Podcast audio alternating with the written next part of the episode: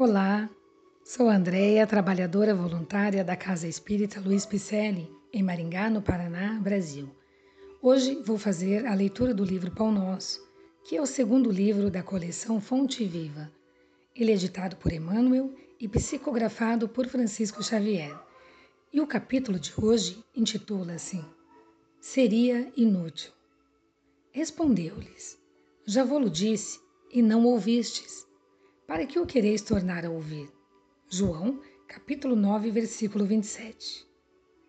Ouçamos a mensagem.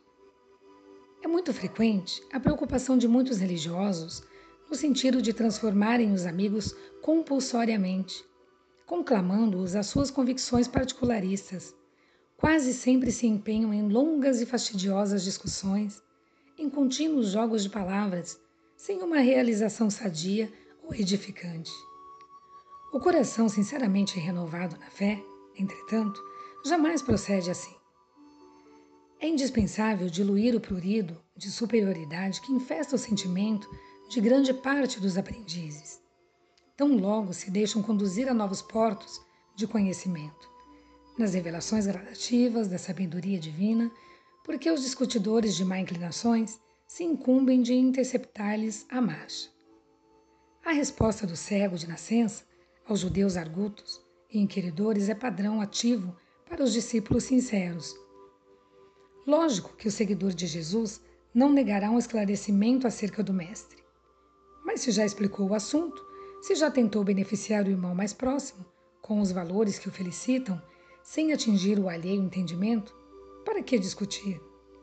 Se um homem ouviu a verdade e não a compreendeu, fornece evidentes sinais de paralisia espiritual Ser-lhe é inútil, portanto, escutar repetições imediatas, porque ninguém enganará o tempo, e o sábio que desafiasse o ignorante rebaixar-se-ia ao título de insensato.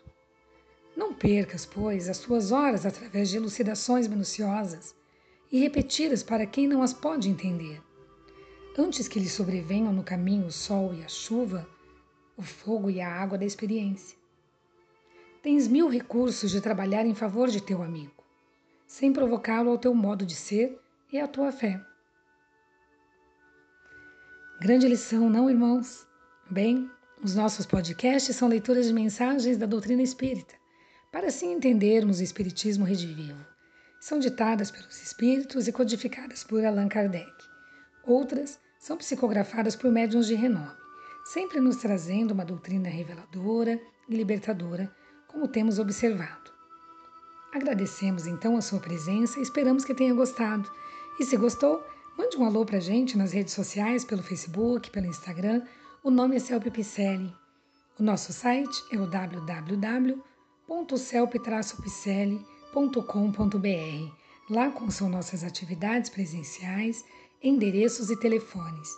Fazemos lives às sextas-feiras, às 20h30, pelo Facebook da Celpe Picelli, e elas também serão transmitidas pelo youtube.com.br. Receba o nosso abraço e muito obrigada pela companhia.